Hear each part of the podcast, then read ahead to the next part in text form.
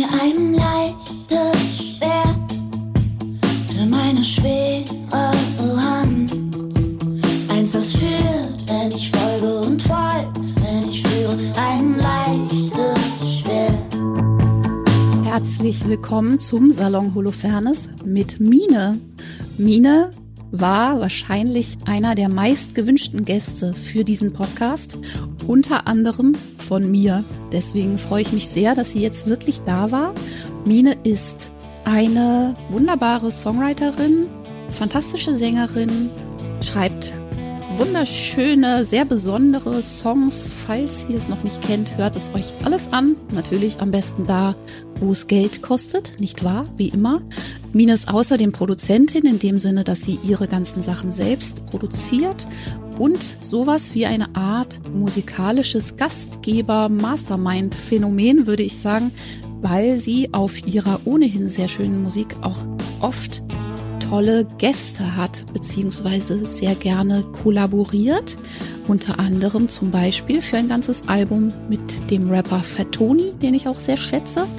Unter anderem hat sie auch ein Orchesterkonzert ein ganzes Jahr lang vorbereitet und dann in Berlin aufgeführt, über das wir auch sprechen werden, weil sie mir verraten hat, dass sie sich da gar nicht wohlgefühlt hat.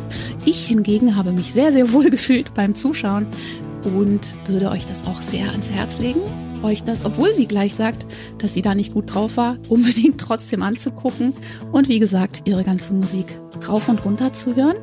Und wir sprechen jetzt natürlich über Songwriting und über die Besonderheiten dieses seltsamen, wunderschönen Berufes, den wir da haben. Viel Vergnügen.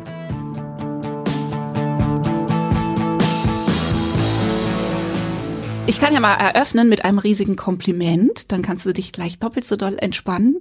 Also erstens kannte ich deine Sachen eh schon und mochte sie sehr gerne und jetzt habe ich dich aber natürlich noch mal recherchiert und ich bin so gut draufgekommen dabei, weil ich habe im Moment, das ist ja eigentlich so ein bisschen also unschön das zu sagen, aber ich habe manchmal so ein bisschen Liebeskummer mit Musik gerade. Ich weiß nicht, ob du das kennst, dass man so eine Phase hat, wo man gar nicht so doll mit Musik kann oder so. Ist bei mir auch das erste Mal im Leben. Also es ist unangenehm. Ich habe so ein bisschen, unsere Beziehung ist etwas gestört.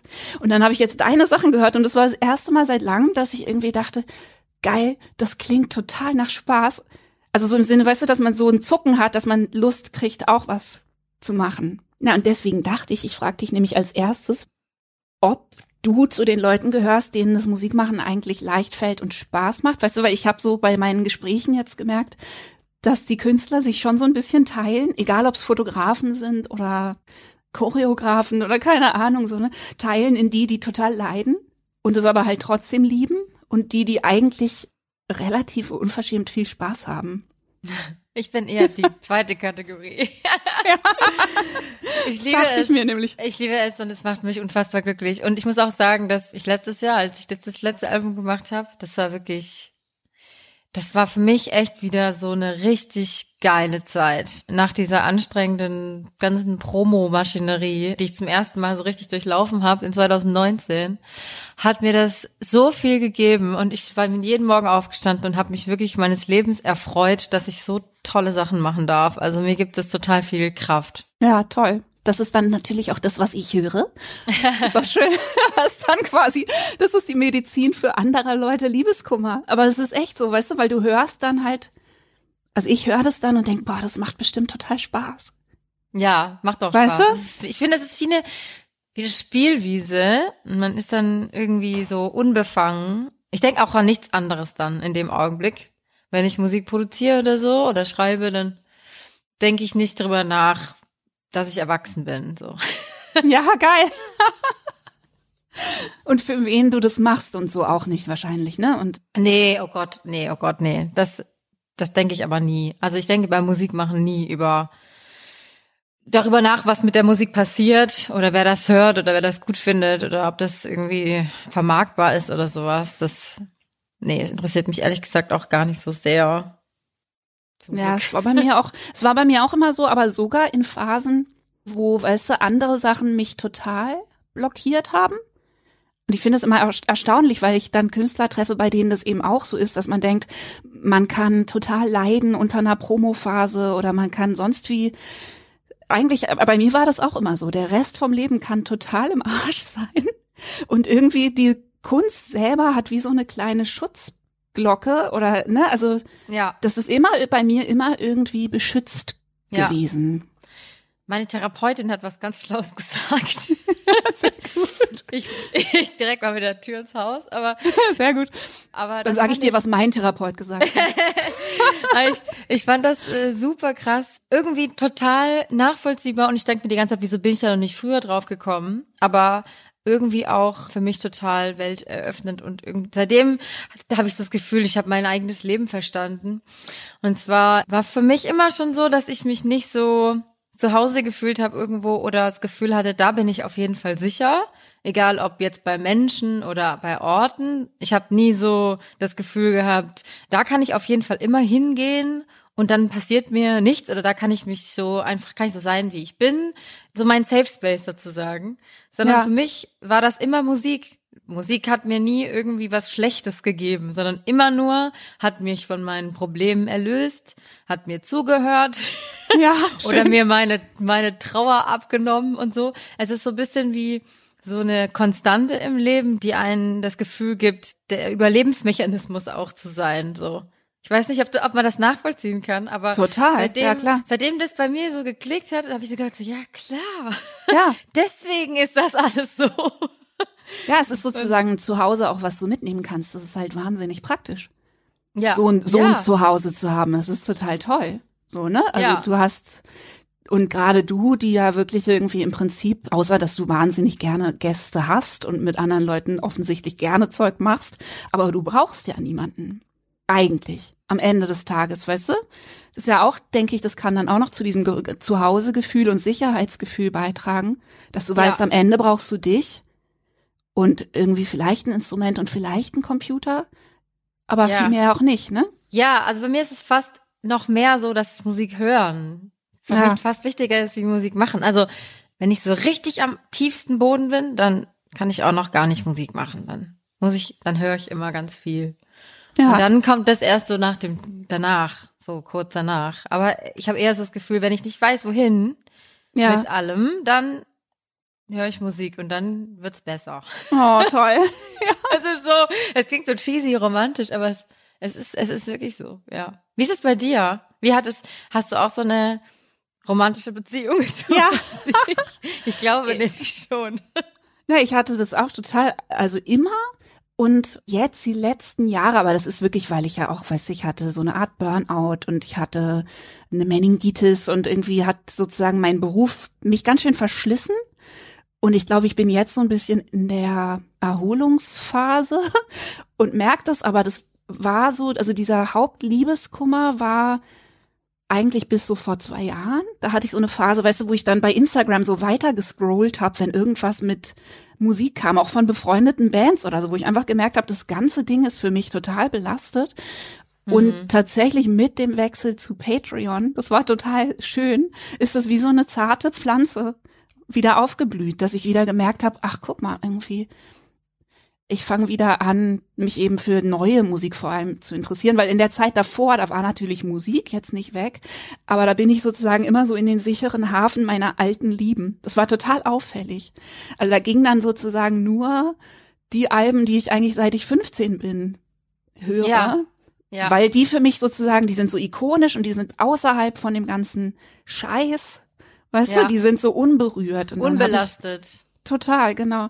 Und bei neuen Sachen habe ich mich immer dann so drauf bezogen, auch. So, Ich kann das, ich kann das Gefühl mega gut nachvollziehen. Also ich kann auch diese Gefühle, ich habe auch manchmal so Zeiten, wo ich mich davon unter Druck gesetzt fühle manchmal, wenn ich so Ja. neue Sachen sehe. Aber das liegt, glaube ich, nicht an der Musik, sondern eher an dem Job und dem Business. Ja, klar. Weil das ist, Hm. das ist wirklich, also ich habe das ja früher auch schon gehört, dass immer alle KünstlerInnen gesagt haben, das Business, das ist voll scheiße oder das ist voll anstrengend und so. Aber so richtig kann ich es auch erst seit so drei Jahren nachvollziehen. Also wie, wie sehr das wirklich Kraft kostet auch, ne? Irgendwie. Ja, und unter anderem finde ich halt dadurch, dass es einem eben so viel Energie bindet, dass man ja in der Zeit auch selber gar nicht so richtig viel neue Musik machen kann, zum Beispiel. Ne? Also ich hatte dann irgendwann das Gefühl, eigentlich hält mein Beruf mich von vom Kunstmachen ab. Ja. Also mein Beruf Danke, dass du das sagst. Das ist gerade voll der gute Moment, weil ich denk das immer, wenn ich Ja. dann so, vor allem in der Promophase. Ich denk die Ja. ganze Zeit, was mache ich hier eigentlich? das ist doch nicht Das mein ist- Job. Genau, das habe ich mir doch gar nicht ausgesucht. Ich will das Ja. doch gar nicht machen. Und dann vergeht ja auch Zeit. Die Zeit vergeht einfach so. Manchmal Genau. ziehen sich diese Phasen ja über ein halbes Jahr. Und dann hat man Mindestens, dieses ne? Ja, Gefühl- klar.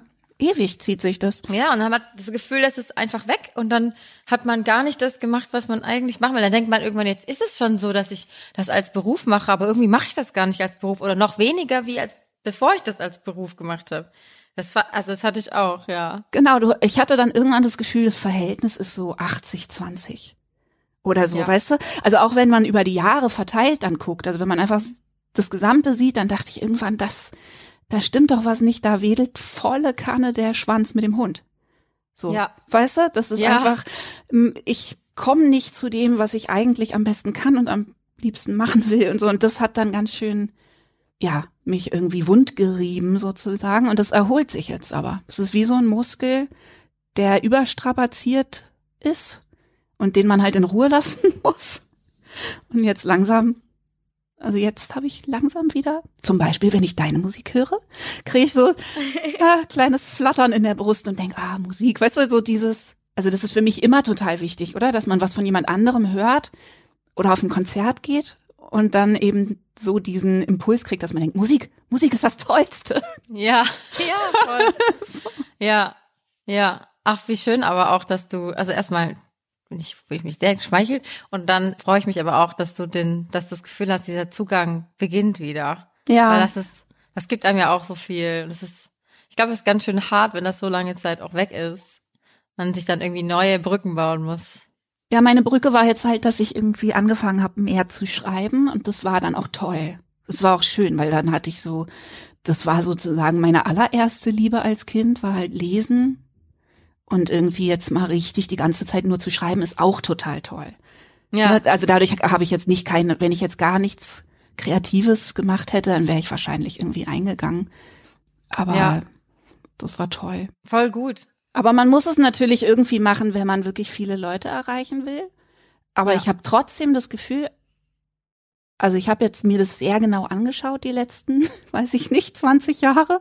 Und ich habe trotzdem das Gefühl, dass sozusagen in unserer Branche noch so eine, so eine gewisse Wahllosigkeit halt teilweise das Ganze dominiert, weißt du, dass es so, jede Aufmerksamkeit ist gute Aufmerksamkeit und dass es so Mhm. endlos ist, weißt du, dass es so, man macht, dass man eigentlich alles machen soll, was so kommt und so. Und ich glaube, das ist tatsächlich was, wo man total dran drehen kann. Dass Ja, man absolut. sich genauer überlegt, ne? Dass man genauer denkt, okay, Moment, mit wem rede ich denn da? Über, also zu wem spreche ich da? Wer liest das oder wer guckt das?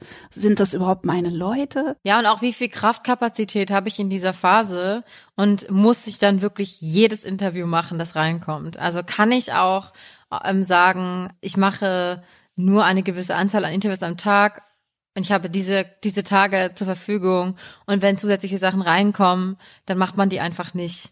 Ja, Ich habe mir das, ich habe mir das für dieses Album auch fest vorgenommen, weil ich beim letzten Mal wirklich fast dran zerbrochen bin. Es hat so, irgendwann war ich so, ich war so überfahren und gar nicht mehr, ich wusste, wie du auch von ich wusste gar nicht mehr, wer ich selbst irgendwie bin. Und dann Ja. habe ich auch gesagt, so, ich mache das nie wieder so. Ich habe jetzt Ja. auch diesmal gesagt, ich mache nur noch feste Promotage, wo ich weiß, okay, die kann man dann auch vollballern. Aber nicht halt jeden Tag fünf Ja. Interviews und irgendwie tröppelt dann ständig noch was rein und kannst du hier und kannst du da noch, so dass man halt gar nicht mehr zum Musik machen kommt. Ich habe mir jetzt auch fest, vorgenommen, dass ich auch in der Promophase einmal die Woche ins Studio gehe und Super. Musik mache, damit ich irgendwas hab, um das Gegengewicht zu halten. ja, das Gegengift eigentlich, ne? Es ist so, man Ja. braucht das einfach. Ja, damit man weiß, warum und wofür. Und aber weißt Ja. du, was ich gesehen habe? Du hast so ein schönes Interview gehabt mit Markus Kafka, den ich auch sehr mag. liebe ihn. Ja, ist so toll.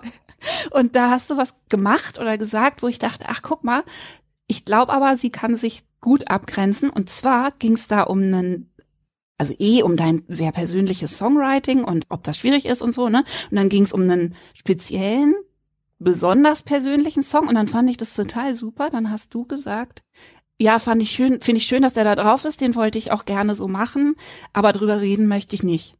So ganz selbstverständlich. Und dann habe ich gedacht, ja, Mann, so, warum, also da könnte ich was von lernen, weißt du, dass man die Tatsache, dass man was in einem Song verarbeitet hat oder dass man in einem Song sehr persönlich ist, bedeutet ja noch lange nicht, dass man darüber reden möchte, weil man hat ja absichtlich diese Form gewählt.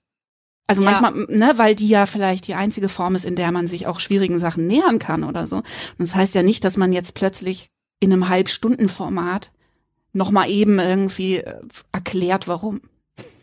Ja, das fand ich absolut. total toll. Also Ja, also ich finde das auch voll wichtig, so da die Grenzen zu ziehen. Weil ich habe tatsächlich auch, ja, glaube ich, viele Sachen, bei vielen Sachen angefangen, da das zu schreiben, weil ich, weil, weil ich das, weil ich das eben nicht mit Menschen teilen will oder kann. So. Ja. Und es mir aber dann gut tut, wenn ich das dann irgendwie loswerde, kanalisieren kann und ich das eben durch Musik gut kann. Und es gibt mir wiederum voll viel zurück. Aber das darüber sprechen dann vor allem halt mit fremden Menschen, auch wenn ich Markus Kafka immer in meinem Wohnzimmer hab laufen lassen, ja, genau. es ist ja trotzdem eine fremde Person und ich rede in die Öffentlichkeit hinein. Ja. Und dann kostet das eher Kraft, wenn ich dann irgendwie über private Sachen rede. So, also ich, es gibt natürlich immer Sachen, die kann man sagen, und es gibt aber auch Grenzen, die da sind. Und ich glaube, die eigenen Grenzen muss man, muss man auch wahren irgendwie. Sonst ist alles zu spät. Also ich fand das sehr souverän, weißt du, wie du das gemacht hast, weil das war so ganz selbstverständlich, dass ich beim Zuschauen dachte, ja klar, weißt du, klar kann man sagen, habe ich den Song geschrieben, finde ich auch toll, aber da muss ich jetzt nicht drüber reden. Hast du manchmal Interviews gegeben und du wurdest Sachen gefragt und dann hast du Sachen erzählt, die du eigentlich gar nicht erzählen wolltest? Eigentlich nicht, aber ich glaube, also was ich eher schwierig fand, ich habe das dann hingekriegt, sozusagen über diese Sachen zu reden, so dass es eben nicht mehr Preis gibt, als ich möchte, aber alleine eben durch diese Wiederholung, von der wir gesprochen haben, weißt du, alleine dadurch, dass du das dann eben zehnmal machst, ist es ja trotzdem noch dieses Thema. Weißt du, Ja. Ver Vergänglichkeit oder so, da kann man dann, dann relativ abstrakt und schön drüber sprechen, ohne dass man irgendwie seine Eingeweide auf den Tisch legen muss. Aber trotzdem ist es natürlich am Ende des Tages einfach irgendwie ein Thema, was wahnsinnig nah am Herzen ist und dann einfach so ein bisschen, ja, wie so beschmutzt wird oder so. Aber durch mich selbst hatte ich das Gefühl. Also ich entwerte was oder so.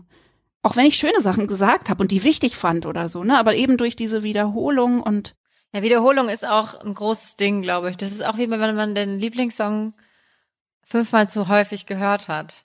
Ja, Kennst du den Punkt auch, wenn man so merkt, oh, jetzt nimmt Oh nein. ab. Ich muss ausmachen, ich muss schnell ausmachen, bevor, er, bevor ich ihn nicht mehr hören kann, schnell. ja, genau. Ja, und dann geht's ja aber irgendwann auch wieder, ne? Dann ist wieder so, ah, toll, Gott sei Dank.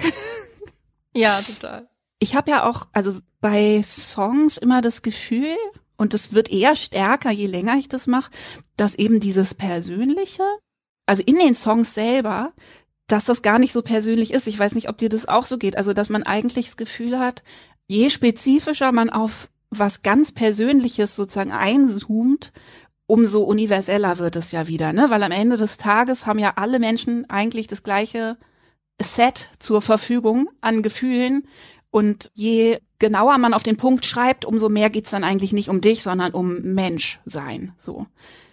Und das finde ich ist ein gewisser Schutz, dass ich dann oft auch das Gefühl habe, eigentlich schreibe ich ja nicht über mich, sondern ich zeige irgendwie was. Weißt du, wie ich meine? Also ich mache sozusagen wie so ein Portal auf Ja. und auf der anderen Seite kommt es irgendwie wieder raus. Ja. Ja, voll. Ich habe das Gefühl, dass manchmal auch damit einhergeht, dass, sagen wir mal so, wenn man anfängt zu schreiben, habe ich das Gefühl, ist man kryptischer und man wird mit der Zeit immer ein bisschen direkter.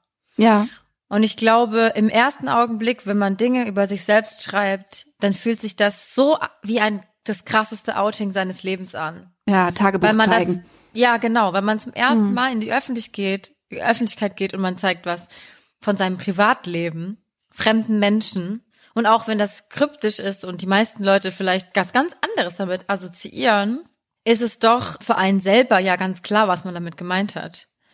Und ich glaube aber auch, dass wenn man direkter wird, dass man dann erstens mal schon so oft Sachen in die Öffentlichkeit gebracht hat, dass sich mehr davon löst, dieses Gefühl, diesen schwitzige Hände zu haben, weil man jetzt anderen Menschen was erzählt hat.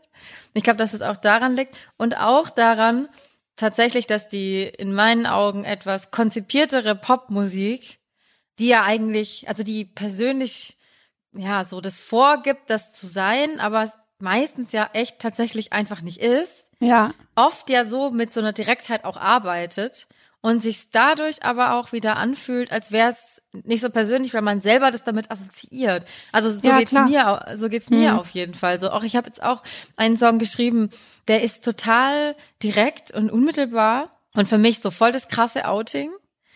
Aber es ist auch viel, viel näher dran an Sachen, die ich als sehr viel unpersönlicher empfinde, weil ich halt dadurch, dass ich halt so KünstlerInnen kenne, die halt so schreiben, das für mich dann dadurch so einordne. Und ich kann jetzt gar nicht so richtig sagen, ob es jetzt an der Direktheit liegt oder an dem Bezug auf die deutsche Popmusik. Ach so, du vergleichst es dann sozusagen mit anderen Leuten, die so schreiben, ohne dass es so persönlich ist. Nein, ich vergleiche nicht. Ich glaube, das passiert automatisch. Also ich habe das nur im Nachhinein, habe ich das Gefühl gehabt, dass wenn ich jetzt den Song anhöre, dass der Text sich nicht so anfühlt wie in dem Augenblick, wo ich den geschrieben habe. Als ich den geschrieben habe, habe ich gedacht, oh mein Gott, das ist Ja. gerade. Also ich äh, Stehe nackig leg euch mein Herz auf den Tisch, ja, ja Ja. wirklich. Ja. Und dann habe ich aber gemerkt, dass das irgendwie mehr abgenommen hat, weil ich und auch weil ich mich so so doll geoutet habe, dass es ganz klar war, was ich was ich gemeint habe. Und dann war es gesagt und dann war aber auch der Kuchen gegessen sozusagen. Und bei so kryptischen Songs ist es ja immer noch nicht klar. Ich habe es ja noch nicht ganz erzählt. Ja, ja, genau. Ja. Aber das, ich meine, das erklärt natürlich auch, warum das dann trotzdem noch total schwierig sein kann, über die Sachen zu reden, ne? Mhm. Also so, weil, ja, eben Songwriting ist ja einfach darin ungeschlagen, also sogar würde ich sagen, gegenüber einfach Gedichte schreiben oder so, dass du so komplexe Sachen sagen kannst. Also du kannst ja sogar noch die Musik mitreden lassen, weißt du, du kannst ja sogar noch sozusagen ein anderes Gefühl, was gleichzeitig da ist, über die Musik mit reinbringen. Also du kannst, weiß ich nicht, Ja. hoffnungsvolle Musik, verzweifelter Text, keine Ahnung so, ne? Du kannst ja unglaublich schillernde, komplexe Gefühlslagen so, ne, greifbar machen, fühlbar machen. Und dann kann wieder jeder, der das hört, von diesem Schillernden sozusagen die äh, Strahlung aufnehmen, die bei ihm gerade passt. ja. So, ne? Und das, finde ich, hat was ganz Geschütztes oder so. Weil es sich eben, ja, auch nicht so festredet und festlegt. Und wenn man dann aber irgendwie in einem Interview sagt, ja, in dem Song geht es um und ja, also das ist einfach total gefährlich, finde ich. Ja, und es nimmt einem auch so ein bisschen das Gefühl, ne? Ja, Also manchmal möchte ich auch nicht drüber sprechen, weil ich will, dass es meins bleibt. ja, meins. Ja. Weißt du, ich mache ja auch immer so Frage-Podcasts nur für meine Patrons, weißt du, wo die Patrons mich Sachen fragen können. Und da hatte bei der letzten Folge eine gefragt, und das fand ich total spannend, ob das nicht unheimlich schwierig ist, an einem Konzertabend durch diese ganzen Gefühle durchzugehen. Und dann auch so Songs nebeneinander zu haben, weißt du, wo der eine irgendwie eine ganz andere Stimmung hat als der nächste und so. Und ich habe dann in dem Moment tatsächlich das erste Mal richtig drüber nachgedacht und dachte, ja, das ist total schwierig. Und das ist auch total schwierig für die Stimme. Also zum Beispiel Ja. technisch, weil die Songs dann eine ganz unterschiedliche Spannung haben oder so. Aber auch, weil, also ich habe dann in dem Moment sozusagen gemerkt, dass ich mich vielleicht in den vergangenen Jahren manchmal verschätzt habe, welche Songs ich wie locker einbauen kann.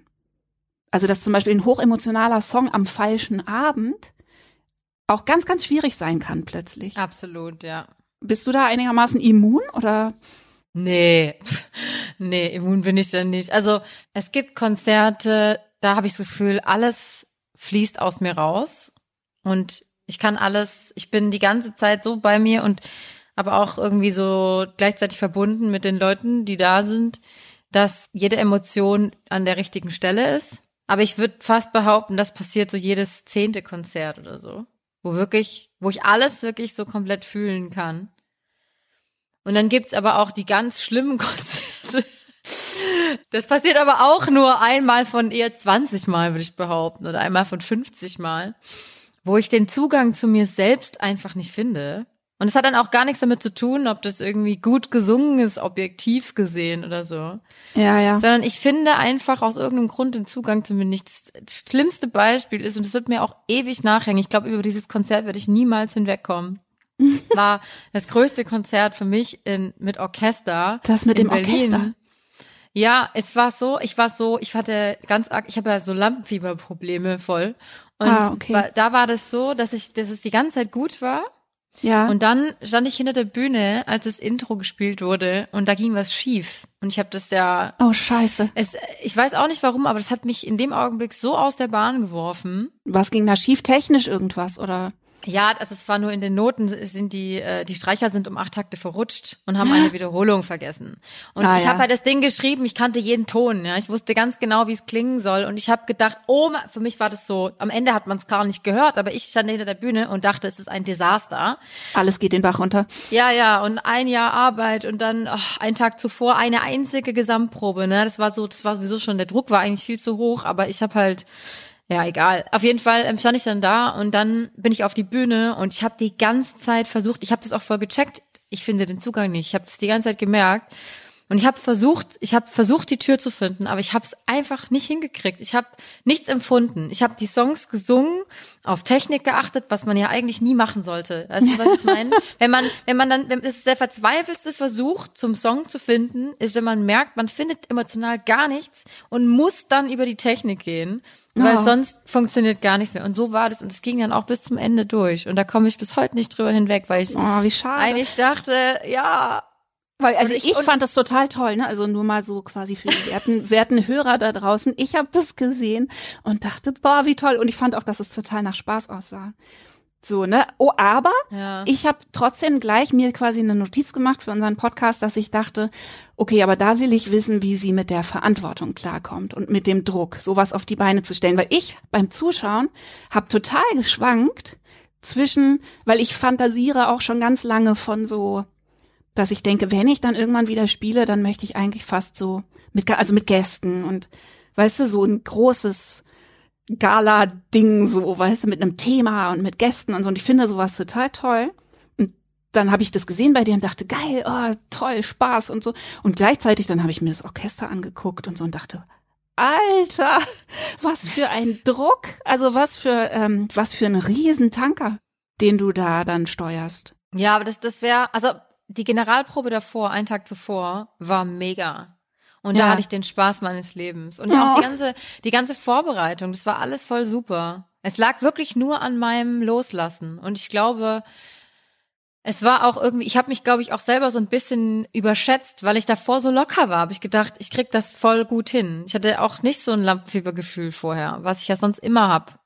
Und ich glaube, ich habe mich zu sehr verunsichern lassen einfach. Aber das sind halt Sachen, die muss man halt machen und dann lernt man da draus. Hast du denn nur den einen Abend gehabt, wirklich? Also war das ganze Jahr sozusagen fokussiert auf diesen einen Abend? Ja, das ist ja arschteuer. Ich, also ich meine, ich habe Oh, da ja auch so viel draufgezahlt. Ich habe einmal gecrowdfundet, aber das Ja. hat halt bei, ich meine, so, ein- so, so ein Konzert kostet so um die 100.000 Euro. Ja, klar. Das ist halt so teuer, wenn man das halt alles mitrechnet mit Hotelkosten und du kennst das ja selbst, ne?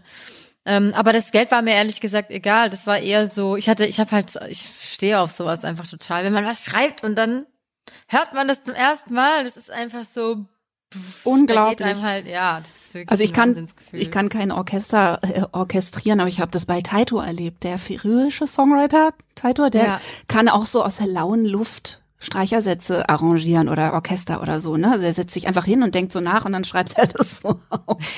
und ich sitze immer nur so daneben mit ausgekugeltem Kiefer. Und auch das fand ich, das fand ich schon so toll, ja, dass ich, ich singe ihm irgendwelche Melodien vor und wir spinnen so rum und reden darüber, wie das klingen soll. Dann geht er irgendwo hin und macht es. Und dann haben wir bei meinem letzten Album die Streicher von Stargaze da gehabt. Äh, Kennst du Stargaze? Und die sind oh, so toll. Und ich bin wirklich, ich saß am Boden und habe mich nicht getraut zu atmen. Weißt du, ich saß im, ich saß im Aufnahmeraum. Vor Ehrfurcht. Aber weil die auch so eine Ernsthaftigkeit hatten, die man auch unter Popmusikern überhaupt nicht kennt. Weißt du, die waren so laser fokussiert. Ja, Das kennt, das kennt man überhaupt nicht unter Poppern. Klassiker. Ja. Das war auch geil, wenn man Klassikern, aber wenn man mit richtig klassischen Klassikern arbeitet, dann sind die aber auch voll wie Beamte, ne? Die kommen dann um Punkt, Punkt sehen und wenn dann um 14 Uhr oder um 13.30 Uhr Mittagspause, mitten Ja. im Stück legen die ihren Bogen hin und sagen, ciao, ich habe jetzt eine Ciao. halbe Stunde Mittag, ich gehe jetzt. So, und man kennt ja, normalerweise ist ja so, man trifft sich zum Proben, ne, als Popmusiker oder als Genau. Band, ja, und dann wird halt geprobt, bis es fertig ist. Aber Ja. bei denen ist das wirklich so gesketchelt, ist denen scheißegal. Krass. Aber das denke auch das, geil. ja, das, ich, ich habe das genau gedacht, als ich das gesehen habe. Es ist auf der einen Seite total geil und auf der anderen Seite eine krasse Verantwortung. Also kannst du, kannst du generell aber gut mit Großprojekten und Verantwortung und so umgehen? Oder schüchtert dich das ein? Mm, Es kommt drauf an, äh, um was für ein Thema es geht. Also ähm, es, es ist eher so, würde ich sagen, dass mich das motiviert. Ich denk automatisch manchmal gerne groß. Ich merke das aber dann immer erst danach, dass das irgendwie drüber war, vielleicht. dass die Geil. Idee vielleicht ein bisschen so groß war, vielleicht für mich.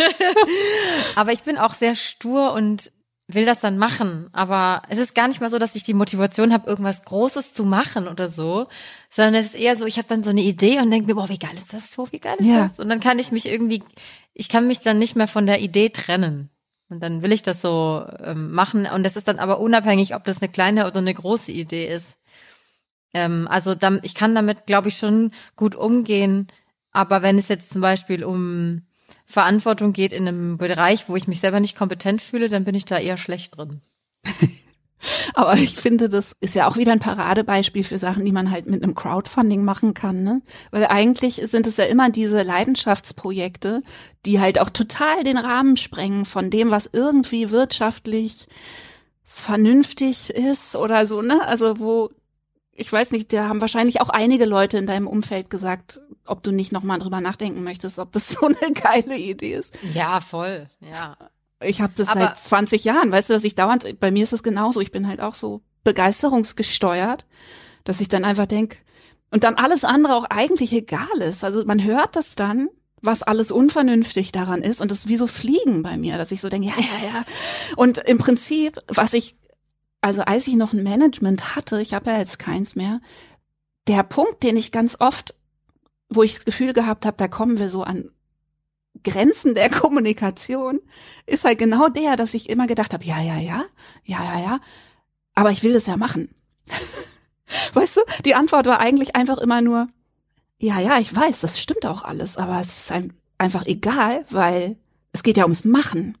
Ja. Ich will das ja machen. Es geht ja nicht darum, dass was daraus wird und was, ob das funktioniert, wie man in unserer schönen Branche immer sagt, oder Ja. aufgeht oder so, sondern das ist so gar keine Diskussion. So, man hat halt eine geile Idee gehabt, also muss man die Ja. eigentlich machen. Aber ich glaube, das ist auch das, was halt natürlich viele Leute nicht so nachvollziehen können, ähm, die nicht so ein Hirn haben, das so funktioniert, wie wahrscheinlich das von dir und von mir, was wir da sehr gemeinsam haben, ist, dass Ja. man, dass es halt um die Sache an sich geht und nicht mit dem, was daraus resultiert. Was daraus resultiert, ist toll und es ist ein Geschenk, dass man so ein Leben führen darf, wo man nicht ähm, nein, so einen Job hat, wo man nicht gerne hingeht oder oder dass man überhaupt sich so selbst verwirklichen kann. Das ist das ist voll voll toll. Aber das resultiert nur daraus, dass man das macht, was man auch machen würde, hätte man einen anderen Job, weil es eben um die Sache geht und nicht darum, irgendwie big zu werden oder viel Geld zu verdienen. Und das ist natürlich dann auch, mein Freund arbeitet im, im Business Ja, und für den ist das so oft so überhaupt nicht nachvollziehbar. Er sagt dann immer so, das ist doch, also das ist doch Quatsch. Oder, oder auch manchmal, ich sag auch ganz oft Sachen andersrum, ich sag auch ganz oft Sachen ab, weil ich sage, das, darauf habe ich keine Lust. Und er denkt dann so, wieso sagst du denn das ab? Bist du bescheuert, ja? Also das, das würde dich auf ein ganz anderes Level hieven. Oder das, das würde dir, das, das kann dir gar nicht schaden. Auch, auch so ein toller Satz. Und ich denke dann immer, das stimmt doch, nie. Es kann mir schaden, weil ich habe darauf keine Lust und es kostet mich Kraft und deswegen will ich Genau. das nicht machen. So und das ist, glaube ich, auch das, was für manche schwer nachvollziehbar ist und was mir dann auch manchmal fast schon leid tut, wenn ich mit meinem Team arbeite und denke so, ich verstehe euch voll, aber ich Ja. kann es euch trotzdem in diesem Fall einfach nicht recht machen, weil dann würde ich mich selber bescheißen. Ja, ja, das ist es. Ne? Man hat halt eine Hirn, äh, ein Hirnareal, was irgendwie diese ganzen Sachen versteht und kennt. Und es ist ja auch gut, dass man Leute hat, die das, dieses Hirnareal bisschen ausgeprägter haben und so. ja, aber am Ende, am Ende des Tages fand ich das dann interessant, dass das so einfach ist, dass man eigentlich immer sagen kann, mh, aber weißt du, darum geht's überhaupt nicht, weil ich möchte das halt machen. Bei, weißt du, bei mir ist das diese, ich möchte so ein Übersetzungsprojekt machen. Ich möchte irgendwann äh, so übersetzte Lieblingssongs aufnehmen. Und das ist total Harakiri, das ist eine komplett bescheuerte Idee, ne? Also, weil du noch nicht mal GEMA drin hast. Also du machst quasi ein Album, was genauso viel Geld kostet wie ein ganz normales Album und hast einfach keine Chance heutzutage, das in Ja, irgendeiner ja. Form wieder reinzukriegen. Es ist natürlich ist es für alle Leute, die damit arbeiten sollen, so, ne, die dann sagen, ja, das ist doch irgendwie vorprogrammiert, dass das halt so ein Nischending wird und überhaupt und willst du wirklich und schreib doch lieber ein eigenes und so. Ne? Und du denkst so, ja, ja, ja. Aber ich will das doch machen. so. Ja, ja, aber das ist auch, ich glaube, es ist das Allerwichtigste, dass man das nicht verliert. Weil ich glaube, wenn man das, wenn man das verliert und dann sich quasi ergibt, dann wird man nicht glücklich. Das glaube ich Ja. wirklich. Davon bin ich überzeugt. Ja, was du gesagt hast, ne, mit dem, dass es dir nicht schaden kann, das stimmt halt überhaupt nicht. Ja. So, ne? Und ich, ich habe immer das Gefühl, und das sage ich inzwischen auch, wenn, wenn ich so ganz junge Musiker treffe oder so, ne? Und dann geht's ums Thema zum Beispiel Dayjobs. So, ne? Ob man irgendwie noch einen anderen Job nebenher haben soll oder so. Dass ich inzwischen immer denke, das Gefährliche sind Sachen, die so nah dran, aber daneben sind. Für Künstler. Dann lieber in der Kneipe arbeiten Ja. oder irgendwas so, ne? Aber die Künstler, die ich kennengelernt habe, die so einen Sommer zu lang Anita auf Volksfesten gespielt haben. weißt du? Oder so irgendwas, was halt eigentlich das ist, was sie machen wollen, aber, aber irgendwie, das ge- geht so, das kann Leute für Jahre kaputt machen oder für immer kaputt machen. Also das Ja. ist so verletzlich, finde ich. Ja, voll. Also ich meine, es kommt auch immer auf darauf an, was das für ein Mensch ist.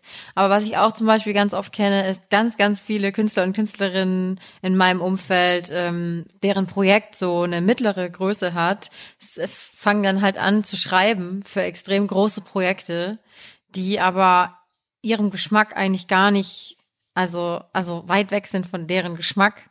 Ja, Immer mit der Ansage, ja, aber ich mache das ja nur zum Geld verdienen und ich kann das ja trennen. Genau. Man kann, man kann das nicht trennen, das geht nicht. Nee. Weil man einerseits dann anfängt, mit Leuten zusammenzuarbeiten, die, die diese Denkstrukturen auch vertreten. Und der Mensch ist ein soziales Tier. Du wirst dich automatisch irgendwann in diese Richtung entwickeln. Ja, wenn die man Spiegelneuronen feuern sofort. ja, klar. Und, und andererseits setzt man sich die ganze Zeit mit der Musik auseinander, die man eigentlich nicht mag. Man muss sich da reinhören und man muss es auch irgendwie ein bisschen geil finden. Sonst kann man ja gar nicht mit vollem Herzblut für jemanden schreiben. ja, So. genau. Und es bedeutet automatisch, dass sich dein Geschmack verändert. Da kannst du gar nichts dran machen. Das kann man nicht, Ja. das kann man nicht trennen. Meine Meinung.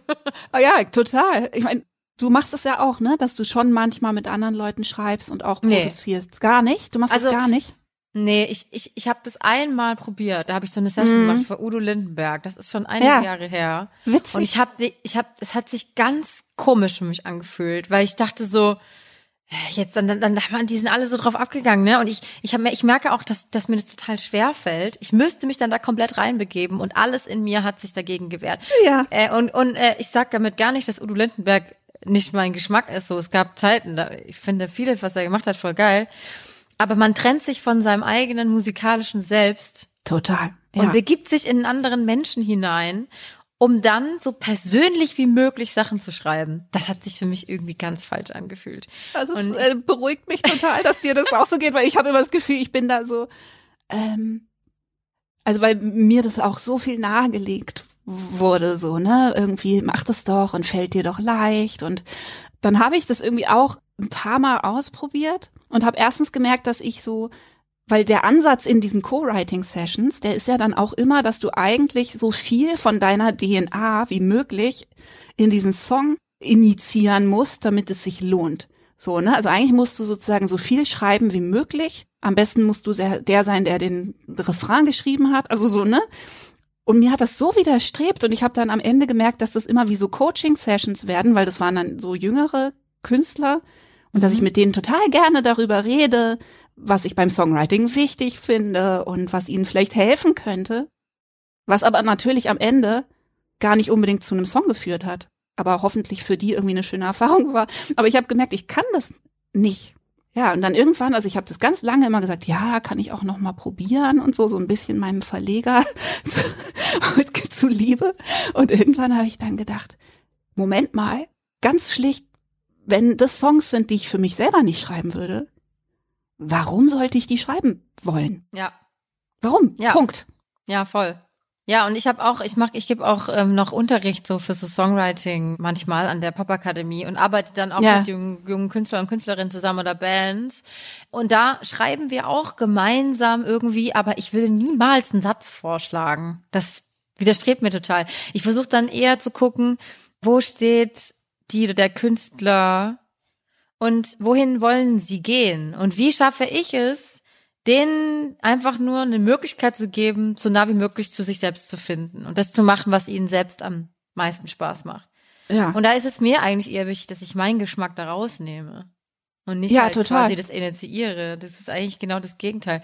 Und ich möchte, ich finde es auch immer cooler, andere Leute zu motivieren, das so zu machen, weil ich merke, dass es für mich auch am besten funktioniert. So. Ja, ich glaube, das sind einfach andere. Es gibt Leute, die das richtig gut können. Und ich Ja. glaube, es gibt Leute, die auch dafür geboren sind. Ne? Aber so, ich glaube, man muss das total fein wahrnehmen, ob man das machen kann, weil das einem, wie gesagt, das eigene gefühlvolle Kanne verhunzen kann. So. Ja, und ich finde es auch wahnsinnig beeindruckend, wenn jemand sowas kann. Also es gibt ja auch wirklich Leute, die haben so alle Hits geschrieben. Ja, Einfach so. genau. Und man denkt sich so, wenn man sich so die Liste von Max Martin oder so anguckt, dann denkt Krass. man so, nein, nein, nein. Ja. Ja, also mein Freund Taito, der wurde so als 19-Jähriger von seinem Verlag um die Welt geschickt in so, weißt du, so Co-Writing-Sessions in Nashville und so. Und natürlich finde ich die Geschichten alle super, weißt du, und denk dann kurz so, ah, das ist bestimmt auch toll, wenn man dann da irgendwie in LA oder in Nashville sitzt oder so und aber ich weiß nicht, der kennt dann zum Beispiel auch einen Typen, der ist bei so einer Country-Session einmal durch den Raum gelaufen und war sozusagen zufällig da und hat jetzt halt ein Haus mit Pool. Einfach weil er dabei war, weißt du, weil die in Amerika sind die ja auch ein bisschen so, wer halt dabei war, war dabei. Ja, ja, wer den Raum betritt, kriegt 20 Prozent. Genau. Und der Typ ist aber total unglücklich, weil der Ja. weder das Gefühl hat, da irgendwas Sinnvolles beigetragen zu haben, noch jetzt irgendwie noch weiß, was er mit seinem Leben anfangen soll. Ja, ich glaube, ich glaube, Kohle macht so bis zum gewissen Punkt gibt es einem gutes Gefühl, so wenn man keine Angst hat, Miete zu zahlen und man prinzipiell sich relativ unabhängig fühlt. Aber es ist nicht der Weg zum, zum, zum Lebensglück. Ist einfach nicht so. Also Nee. für mich, für mich, es gibt bestimmt auch Menschen, die würden das ganz anders sehen, aber ich weiß nicht, ich, hab, ich kann damit irgendwie nicht so viel anfangen. Ich habe noch nie irgendwie viel Geld bekommen und dadurch das Gefühl gehabt, dass es mich in meinem Sein total pusht und ich denke so, boah, geil, ich fühle mich jetzt richtig gut und glücklich. Ich meine, das, das Einzige, was man halt damit machen kann, oder was es, glaube ich, ist für Künstler, ist es halt, du kannst es wieder umsetzen in Energie. Du kannst halt Genau. eben die Schnapsidee mit deinem Orchester umsetzen. Und das wiederum, klar, also wenn ich zum Beispiel jetzt an diese Heldenzeiten denke, weißt du, wo einfach, was da für Videos noch für Geld ausgegeben wurde, das glaubst du nicht. So, ne? Also erstens, klar, hatten wir irgendwie einen guten Stand und haben zeitweise dann auch das Geld überall reingeblasen gekriegt und so. Aber was, was wir alles machen konnten, natürlich vermisse ich das manchmal so, ne? Wenn ich Ja. jetzt irgendwie mit 6000 Euro versuche, sechs Videos zu machen und dann denke ich irgendwie dran zurück, wie wir pro Album, weiß ich nicht, vier Videos für 30.000 Euro gemacht haben oder so, ne? Wo irgendwie andere Leute, keine Ahnung, mehrere Alben von aufnehmen. Ja. Und natürlich, also natürlich macht das auch total Spaß. Das ist halt eine Form von Rückenwind. Ja, und kreative Freiheit bringt schon auch mit sich. Also ich habe auch beim, beim letzten Album jetzt, hatte ich zum ersten Mal wirklich Kohle verdient durch die Tour 2019, die gut gelaufen ist. Und ich habe auch zum ersten Mal 2019 auf Tour wirklich was verdient, weil vorher immer mein Team auch ein bisschen zu groß war für das, was ich da gemacht habe. Ja. Also erstmal war ich total überfordert und dann habe ich aber auch das Geld mit voll Freude ausgegeben und habe halt so riesen Streicher-Sessions gemacht. Man kann ja auch ganz anders schreiben, wenn man weiß, man kann 13 Streicher einladen, gar kein Problem. Oder ich hole mir jetzt, ich schreibe einen Bläsersatz, aber den können bloß zwei Prozent aller Bläser spielen, weil das so krank schwer ist. Die müssen aus Österreich anreisen. Kein Problem. Äh, ich habe Geld, kommt alle zu mir, und dann können wir das zusammen machen. Das ist natürlich schon eine kreative Freiheit, die richtig geil ist. Und Ja. auch bei Videos, dass, dass jeder, der mal Videos gemacht hat, weiß, wie krass das, was für ein Riesenunterschied ist. Und ich will nicht sagen, dass man mit keinem Geld keine guten Videos machen. Aber man braucht halt eine sehr, sehr gute Idee. Ja. Und ich meine, es ist das gleiche wie bei der Musik, wo ich jetzt auch denke, klar, irgendwie gibt es Künstler, die, weiß ich nicht, zum Beispiel Bonaparte, so, ne, der alles alleine macht. Und natürlich gibt's Künstler, die sind für diese neuen Zeiten, wo es halt einfach kein Geld mehr gibt, sozusagen gemacht. Die können zur Not ihr komplettes Album alleine einspielen, aber ich finde es immer wichtig, dass die Leute verstehen, dass es eine bestimmte Art von Musik begünstigt. Und was weiß ich, also Leute, die Elektro machen, das ähm, kostet wahrscheinlich, das Equipment kostet auch viel Geld, aber wenn du das dann mal hast. Aber eben, wenn du dann Stargaze-Streicher haben willst auf deinem Album oder einfach viele Musiker, viele echte Instrumente, viel, dann wird es so schnell so wahnsinnig teuer. Und ich Ja. glaube, das ist was, was echt vielen auch Musikliebhabern gar nicht so bewusst ist dass es in gro also zu großen Teilen geht es beim Geldverdienen ja gar nicht darum, dass man reich werden muss, sondern dass man das machen kann, was man machen möchte. Ja. Es kostet echt viel Geld. So.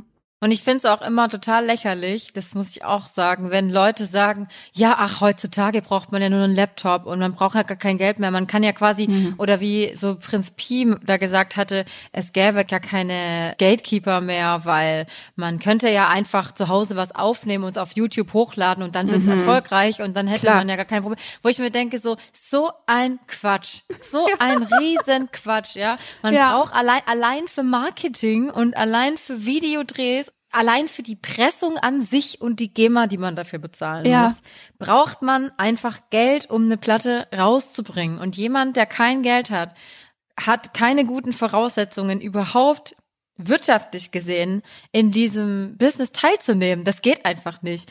Und Ja. das fängt bei der, bei der Musikproduktion an sich an und hört beim Rausbringen von der Platte auf, so. Ja, und live ist es ja auch noch so, ne, dass glaube ich kaum jemandem bewusst ist, wie hoch das Risiko ist, was die Künstlerin da trägt, so, ne? Also, dass du ich weiß nicht, ich habe auch bei meiner letzten oder vorletzten Tour, irgendwo habe ich mich relativ grandios verschätzt.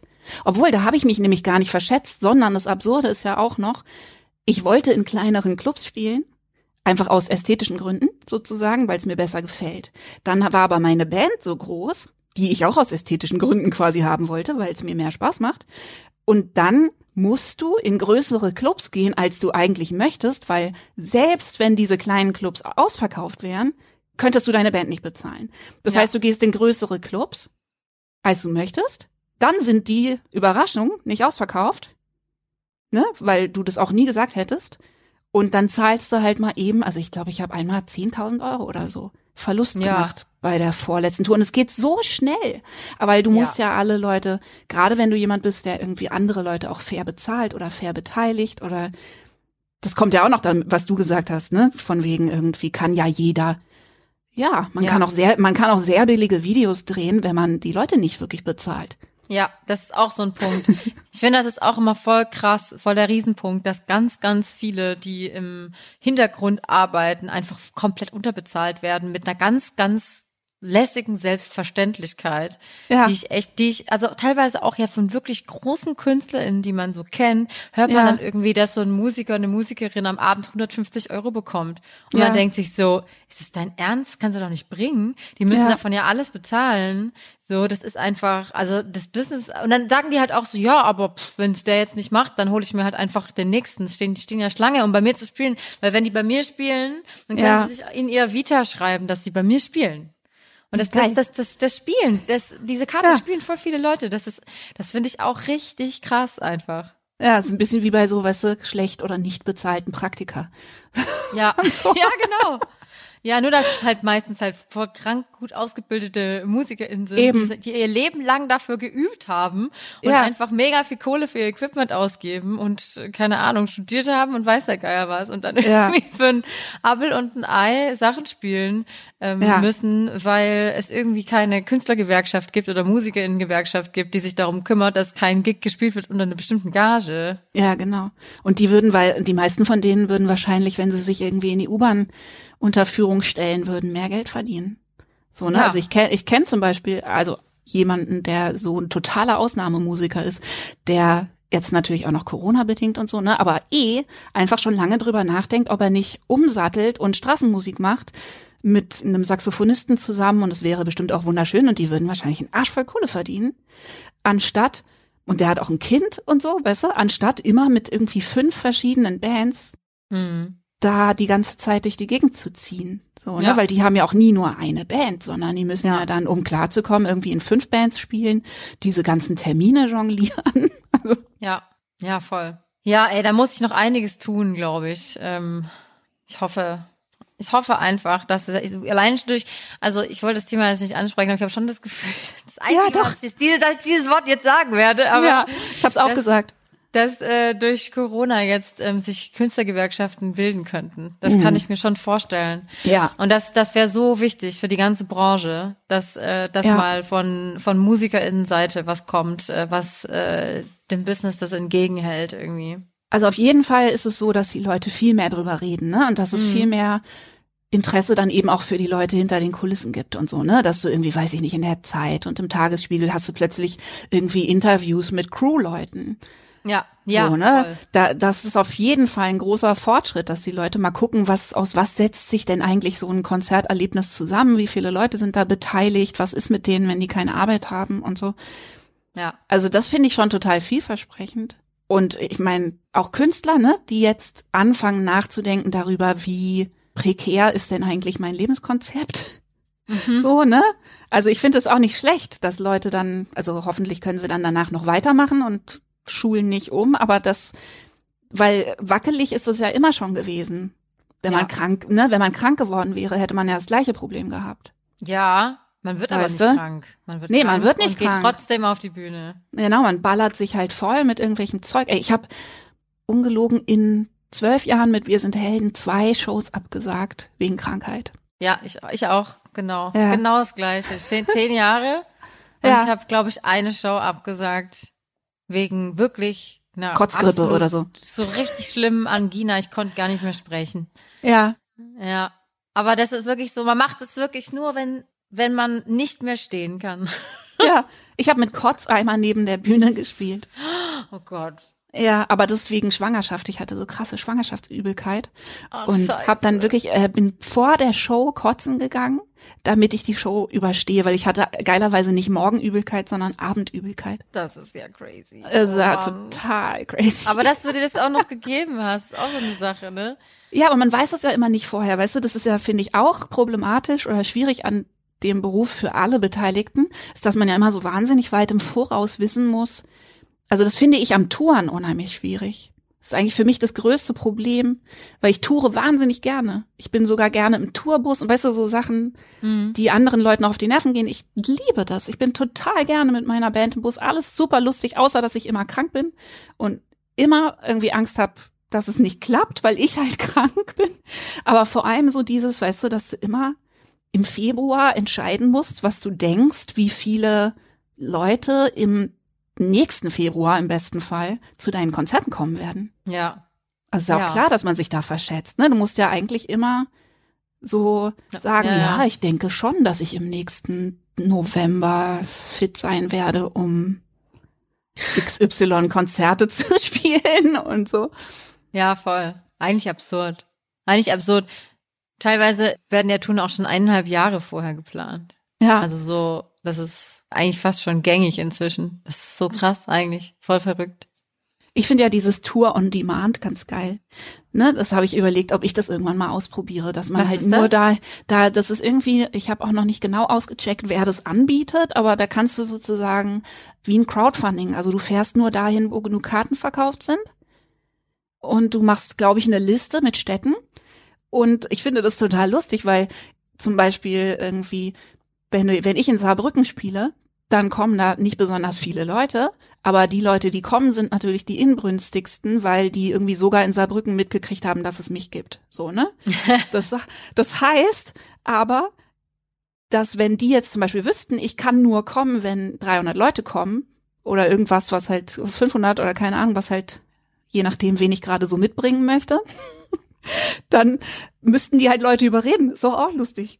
Weißt du? Ja. Also dann können die quasi dich durch Kartenvorverkäufe überall hinholen. Das finde ich eine gute Idee. Das Einzige, was ich da denke, ist, dass den Tour sich ja auch nur deswegen finanziert, weil man jeden Tag eingekehrt und du weißt selber, wie Ja. teuer ein Off-Day ist. Das und stimmt, manchmal ist es so, dass ein Gig, dass man draufzahlt bei einem Konzert, aber man Ja. würde noch viel mehr draufzahlen, würde man das Konzert nicht spielen. Ja, genau.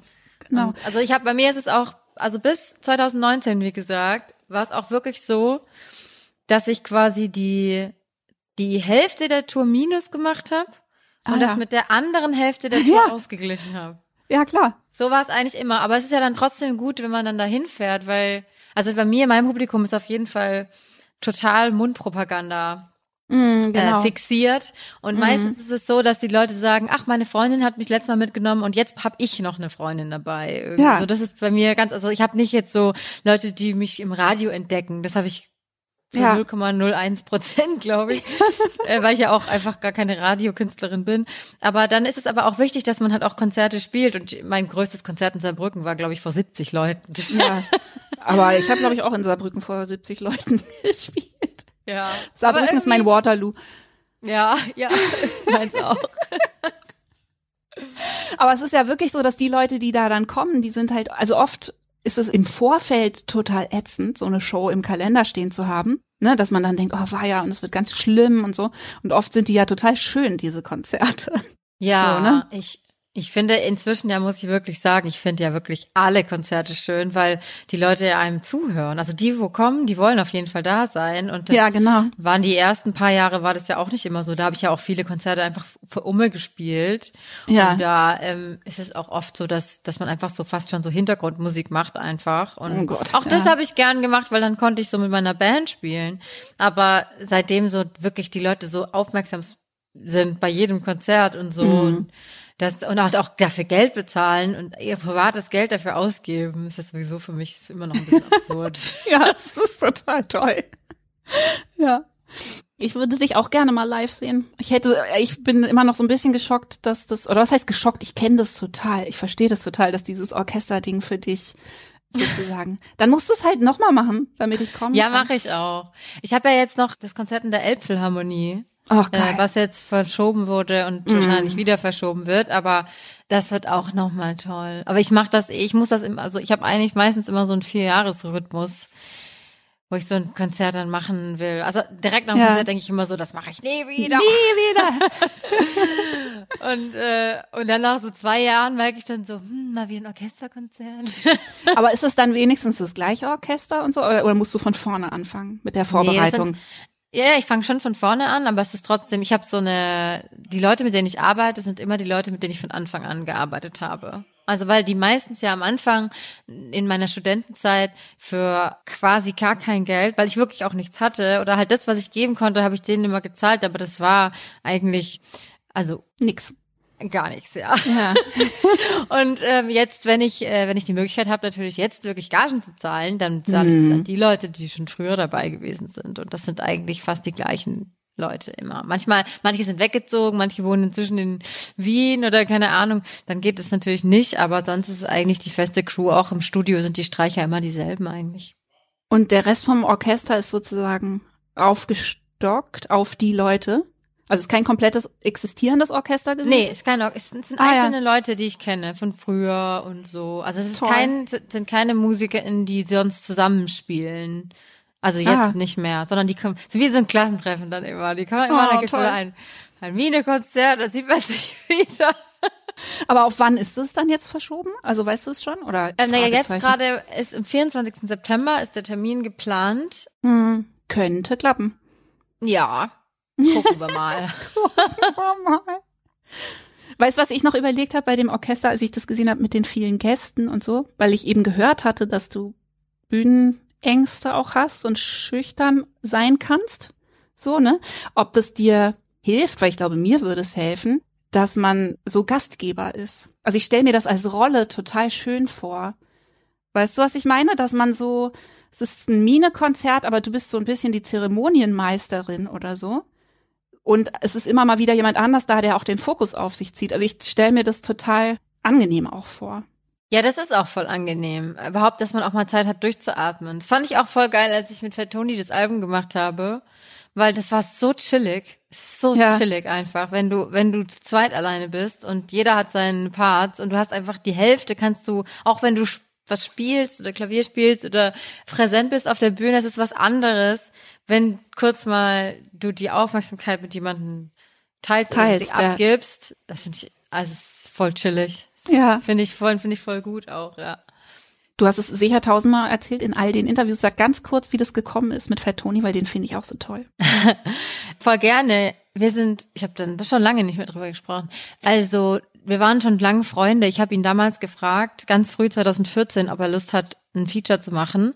Und dann hat er bei Ziehst du mit ein Feature gemacht und wir haben uns getroffen und wir haben uns wahnsinnig gut verstanden. Und dann waren wir irgendwann Jahre später im Backstage total betrunken und hatten diese Idee, dass wir gute Love-Songs schreiben wollten, weil wir Oh. fanden, dass es nicht so gute Love-Songs gibt. Reale, ne? Es gibt nicht so viele Love-Songs über, die sich echt anfühlen, so. Und wenn man einen erwischt, der sich echt anfühlt, dann tut's gleich halt voll weh, so. Ist also, Ja. Ja, wir wollten eigentlich auch positive Love-Songs schreiben, aber das ist uns ein bisschen missglückt. Wir haben uns dann an unseren eigenen, an unseren eigenen Beziehungen orientiert. Das war das, war das Problem. Wir sind schon eher auf der, ja, auf der realen Seite halt. Ja, voll. Aber irgendwie war das auch voll, es war auch voll schön, sich mal so intensiv überhaupt mit so zwischenmenschlichen Liebesbeziehungen auseinanderzusetzen. Ja, toll. Ich finde es total toll, weil das sowas, also ich freue mich jedes Mal, wenn ich so einen Song höre, weil ich denk, oh, echte Menschen in echten Songs, weißt du, so echte, echte Liebe. Also ich finde das auch romantischer, Ja, absolut, absolut, ne? geht mir Dass genauso. ich denk, oh, irgendwie, ja. Ja, es kommt auch nichts mehr an, ne, wenn man zum Beispiel so einen Hollywood-Film anguckt, der aufhört, wenn Menschen zusammenkommen. Das Ja, finde ich genau. immer am absurdesten, wenn ich mal so denke, so, hä, da geht so erst richtig los. So. Ja, genau. Aber ja, da, da fühle ich irgendwie auch nichts mehr und so geht's mir bei Songs auch. Also wenn das quasi so an der, an einer, an einer Oberfläche schrappt, die eine Vorstellung von Liebe vermitteln soll, die es aber eigentlich gar nicht gibt, Ja. dann fühle ich da irgendwie auch gar nichts so richtig. Und deine, deine Hip-Hop-Affinität, einfach nur falls Hörer dabei sind, die gar nicht so vertraut sind mit deinem Oeuvre, die ging aber schon weiter zurück. Ne? Also, dass du, das war jetzt kein Zufall, dass du dir irgendwie einen Rapper und auch nicht den allerschlechtesten ausgesucht hast, sondern du hast auch vorher schon oder seitdem noch mit anderen Nee, ich Rappern hab- gearbeitet. Ich habe immer schon mit Rappern eigentlich gearbeitet. Oder beziehungsweise ich habe halt schon immer Hip-Hop gehört, immer Rap gehört, Mhm. Rap aufgewachsen und war immer, habe immer auch schon, ich habe zuerst Ami-Rap gehört und dann Deutschrap, als das dann in Deutschland auch ankam und so. Und ich wollte schon immer auch mit Rappern zusamsammenarbeiten, weil ich textlich gesehen fand ich es immer cool, dass die auch ähm, Sachen gemacht haben, die ich irgendwie schlau fand. die so aus dem, aus, aus dem Rahmen fallen. Ne? Ich glaube, das ist, wenn man Songs schreibt, die irgendwie, wo die Texte einem wichtig sind und so, dann findet man einfach oft die meiste Inspiration und Verspieltheit und Offenheit und so. Halt bei Rappern. Ja, voll. Ja, ja und überhaupt, ich habe immer, ich habe immer deine Musik gehört und das hat mich immer sehr inspiriert. Aber insgesamt fand ich, war die Popmusiklandschaft nicht gerade gut bestückt mit guten Texten. Ja. Das kam, also da gab's halt Rap und dann gab's halt so einzelne Projekte wie dein Projekt, aber ansonsten war da nicht so viel zu holen in Deutschland. Hatte ich, immer Ich habe das schon gesagt, 2000, weiß ich nicht, zwei oder so, weißt du, als unser erstes Album kam, haben mich immer alle nach meinen deutschsprachigen Vorbildern gefragt. Und ich habe immer gesagt, na ja, halt, da gab's ja auch schon irgendwie gute deutsche Hip-Hop-Sachen. Und die Leute haben immer gedacht, das ist bestimmt Rio Reiser, war auch Rio Reiser, weil klar, so, ne, aber dann war so Rio Reiser, dann war ein paar Sachen, dann ganz, ganz lange nichts und dann kam halt irgendwie die Leute, die jetzt teilweise immer noch unterwegs sind. Textor hast du auch sogar bei deinem Ja. Orchesterkonzert dabei gehabt, ne? Ja, auch total toll. Texter. Wahnsinn, echt, was der macht. Auch bei Ja, dem voll. Konzert übrigens finde ich das Wahnsinn. Ja, der hat ey, so eine auch die Energie neuen da. Sachen. Ja, super geil. Ganz toller Typ. Und hat klassische, klassisch Bass studiert, ne? Eigentlich Hat er? Kontrabassist. Und spielt in so. Orchestern Kontrabass. Ah, Crazy, verstehe. das ist auch ein guter Dayjob. Ja. ich glaube, das ist sein Hauptberuf, ja. Das Fatoni-Album würde ich auf jeden Fall auch allen Hörern sehr ans Herz legen. Ja, weil mich das, ich meine, ich mag ihn einfach total gerne, auch weil er eben auch so schlau und lustig sein kann, aber eben nicht nur. Ne? Also der hat halt auch diese Ebene von, dass man ihm glaubt, dass da Gefühle ja. sind. Ja, und ich, ich, die ich ihn ja wirklich auch kenne, also ich würde ihn schon als meinen Freund auch bezeichnen. Ja. Kann sagen, dass, wenn man ihn kennt, dass man es noch mehr fühlt, weil er wirklich alles auskotzt in seiner Musik. Und das finde ich auch so besonders. Ich finde, das merkt man auch, wenn man ihn nicht kennt. Aber es bestätigt sich noch mehr, wenn man ihn kennt. Und das finde ich immer das Schönste, ne? wenn man Leute kennenlernt und man sieht die Person, die man vorher auch gesehen hat. Wir haben uns ganz, Musik. ganz kurz getroffen auf einer Deich, also wir haben es quasi noch nicht kennengelernt, aber wir haben uns auf einer Deichkind Aftershow Party getroffen und mindestens einer von uns war auch ordentlich betrunken. Und das war aber, das war aber trotzdem total nett. Ja, sehr herzlich. Äh, alkoholbedingt auch sehr schnell, sehr herzlich, aber es war angemessen, weil Zuneigung und so. Er hat mir mal erzählt, dass du auf sein Konzert gekommen bist, bin ich ausgerastet. Ich finde ihn echt, also der macht mir einfach total Spaß. So, aber ich habe das, also ich habe auch ähm, quasi einen lang anhaltenden Flirt mit den Orsons am Laufen und mit Meckes und so. Es ist einfach, das macht mir total Spaß und das ist eben auch sowas, wo ich das höre und denke, geil, das macht bestimmt Spaß. Also das hat für mich so einen ganz eigenen Wert. Musik, ja. die, die mich selber, auch wenn ich gar nicht solche Musik mache, ne, aber wo ich einfach nach Hause gehe und denke, geil, und was mache ich jetzt? Ja, so. inspiriert einfach. Es inspiriert. Ja. ja, vor allem ist es auch immer schön, finde ich, KünstlerInnen zu hören, die selbst auch Musik machen. Mhm. Ja, absolut. Bist du denn jetzt schon wieder am neue Musik machen? Also, was machst du mit der ganzen Zeit, die jetzt quasi frei geworden ist? Jetzt habe ich nicht Corona gesagt, aber natürlich, ach, ist doch auch egal. Ich, sag, ich, ich, sag, ich sag's jetzt für die Hörer. Ich wollte ein zeitloses Interview machen, weil Mine eine zeitlose Künstlerin ist, wo wir das C-Wort nicht benutzen. Aber da müsst ihr jetzt durch, weil es ist leider total spannend. hast du das, also hast du die extra Zeit? Hast du überhaupt Konzerte absagen müssen? Bestimmt, oder? Ja, ich habe die Tour verschoben auf Herbst Mhm. Aber die findet jetzt immer noch statt und wir spielen wahrscheinlich noch einzeln Konzerte, aber insgesamt ist das schon sehr rar gesät und wäre natürlich viel mehr los. Und deswegen mache ich jetzt auch schon das nächste Album. Also ich habe jetzt gerade angefangen zu schreiben. Und hast du Spaß? Ja, ey, voll. Ich sag dir jetzt, ich habe mir, wie gesagt, ich habe mir einen Tag die Woche geblockt, wo ich keine Interviews gebe. Und äh, gehe ich auch jetzt wieder, diesen Sonntag gehe ich wieder ins Studio und ich freue mich wirklich jedes Mal, auch wenn es nur ein Tag die Woche ist, aber diesen einen Tag, den zelebriere ich richtig. Dann stehe ich richtig früh auf, nehme mir einen Pot Kaffee mit und dann setze ich mich ins Studio und genieße meine meine Me-Time.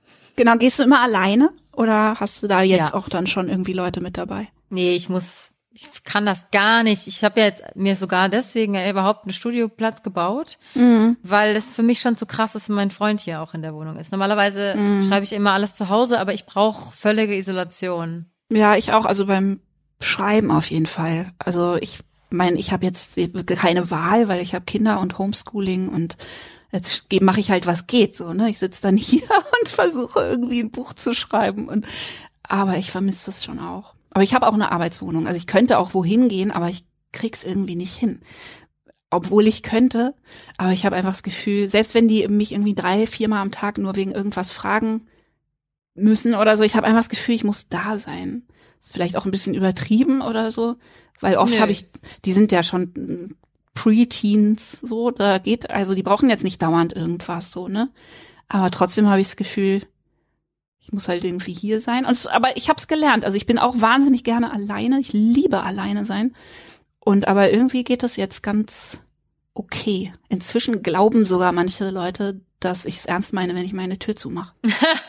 Bist du gerne alleine? Mhm. Überhaupt? So auch freizeitmäßig? Also verbringst du auch deine Freizeit gerne alleine? Mm, ich bin jetzt kein Mensch, der sagt, ich brauche immer jemand um mich und ich bin aber auch kein Mensch, der sagt, ich bin wahnsinnig gerne lange alleine. Also es ist, bei mir ist schon immer so, dass sich alles die Waage halten muss.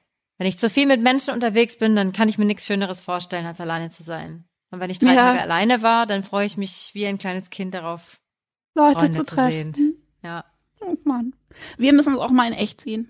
Ja, bitte. Als echte Menschen.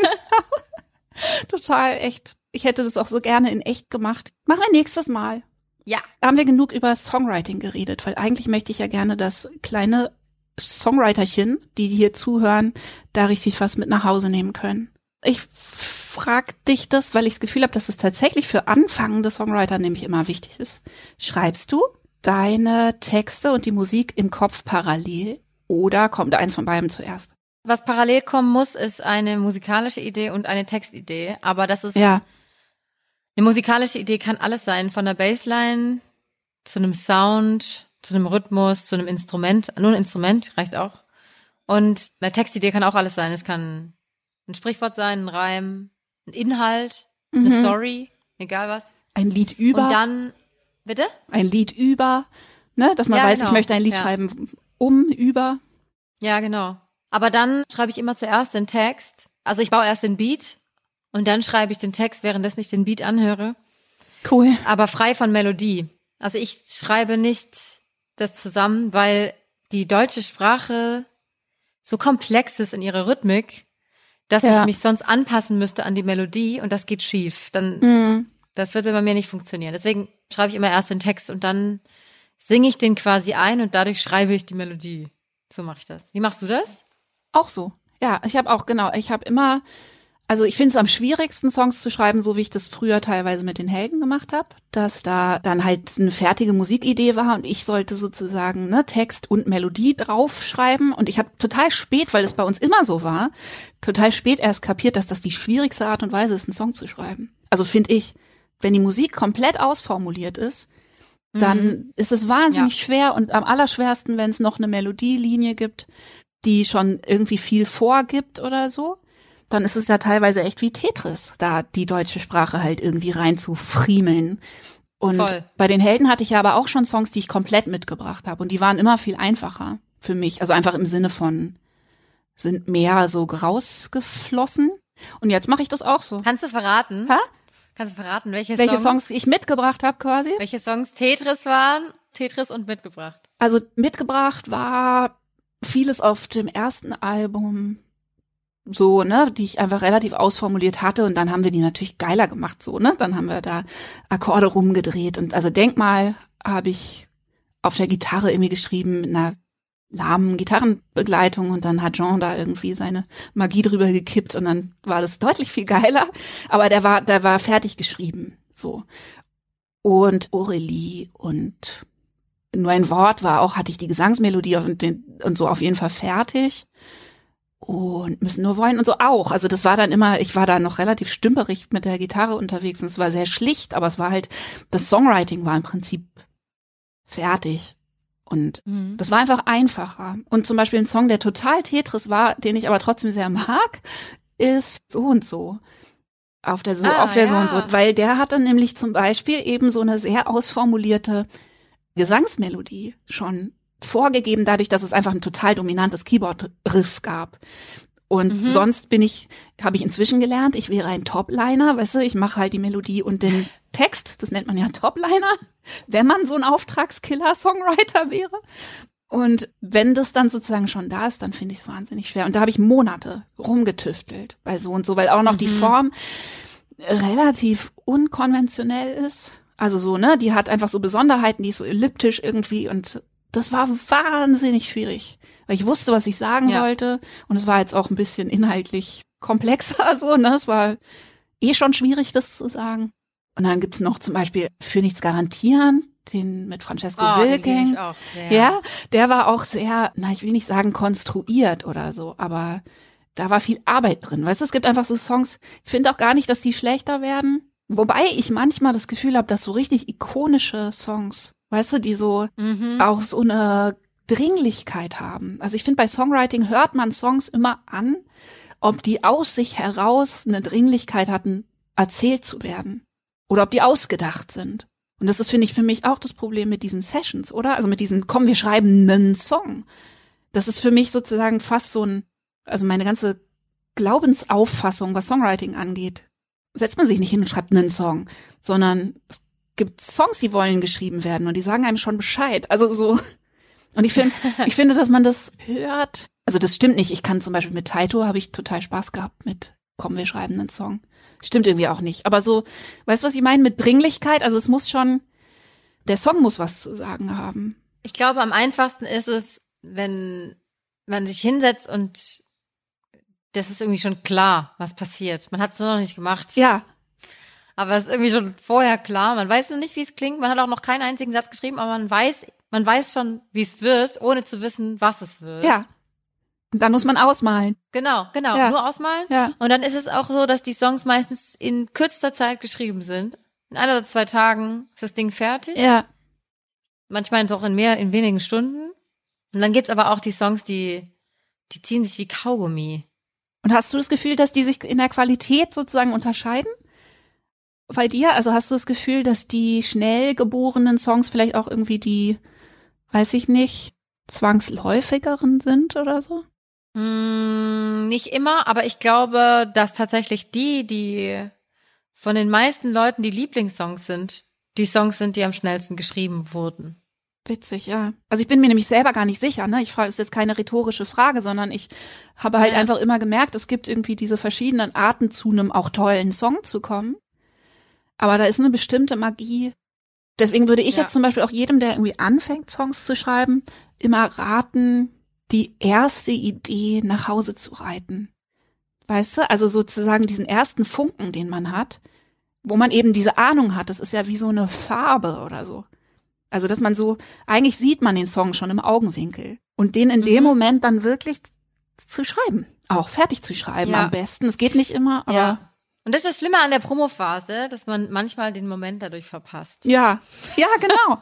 genau, dann denkt man so, also, ich war da früher auch manchmal so fahrlässig. Weißt du, dass man dann so denkt, ja, man müsste mal einen Song schreiben über und es dann so wegschiebt. Mhm. Und das habe ich wirklich schmerzhaft. Ja.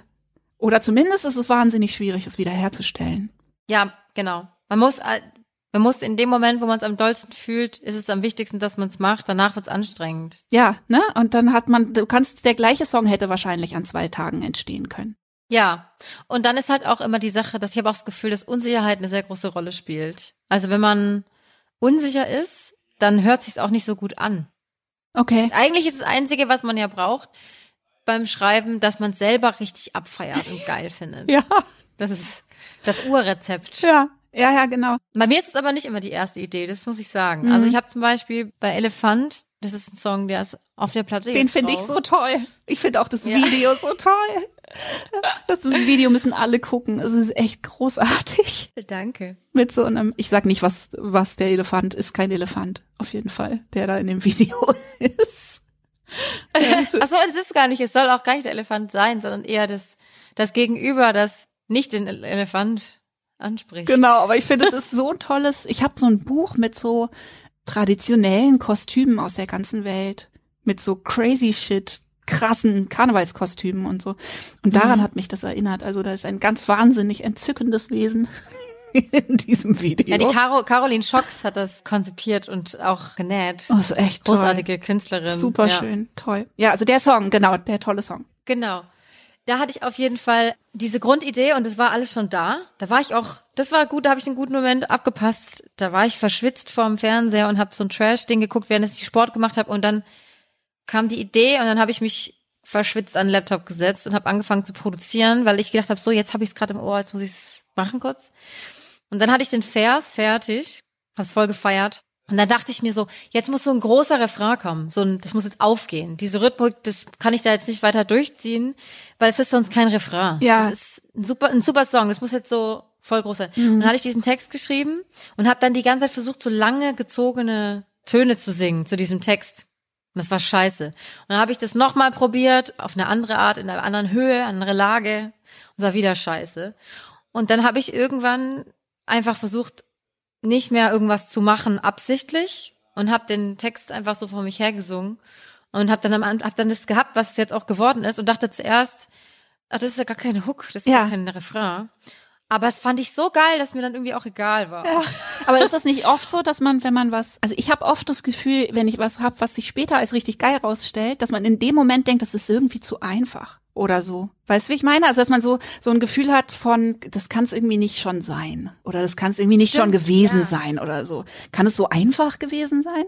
Und das musste ich irgendwie Ja. total lernen, dieser Einfachheit auch zu vertrauen, dass das meistens ja auch die Sachen, die so hittig sind oder die bei einem selber hängen bleiben von anderen Leuten, sind ja auch Sachen, die so eine Natürlichkeit oft haben. Ja. Wie so dahingesungen. Ja. Weißt du, das, was das, dem zu vertrauen, dass das oft ganz richtig ist. Man sich nicht noch was Geileres ausdenken muss. ja, voll. Voll, voll. Ich hatte auch beim allerersten Schreiben, als ich angefangen habe, für das Projekt zu schreiben, hatte ich einen Song und der, die Hook ist eigentlich gar, da ist gar keine Hook. Das ist bloß so Kauderwelsch mit drei Stimmen. Ah. Äh, das ist so ein Loop. Ja, das kenne ich, das ja. habe ich gesehen, glaube ich. Das mach, machst du immer noch so, ne? Ja, ja, genau. Hinterher heißt der Song. Mhm. Und da habe ich damals gedacht, okay, das ist einfach der Hintergrund und dann schreibe ich da drüber noch eine Hook. So. Und dann habe ich das mir angehört und dachte, okay, mir fällt nichts ein. Ich mache das morgen. Ich mache das morgen. Es wird halt nichts mehr. Und dann habe ich am nächsten Tag angehört und dachte so, nee, ich habe keinen Bock. Ich lasse die Hook einfach weg. Ja, das ist die Hook. Weil ich das ja, es ist die Hook. Es ist halt die Hook. Ja. Und das ist auch voll oft ganz wichtig, dass man einfach aufhört, wenn es geil ist ja. und nicht irgendwie denkt, man muss jetzt noch mal abbiegen, ja, ja. dass es in Ordnung ist. Aber das habe ich auch gemerkt im Co also im Schreiben mit anderen Leuten, ne, dass die Leute sich da glaube ich so ein bisschen spalten in sozusagen so Leute, die so einen sehr natürlichen Zugang haben und dann Leute, die einen eher kopfigen Ansatz haben und viel so konstruieren und das kann ich zum Beispiel nicht gut. Da verliere ich auch ganz schnell den Nerv und so. Also wenn das so, ja, wenn jemand dann so rangeht und denkt so, was könnten wir dann noch?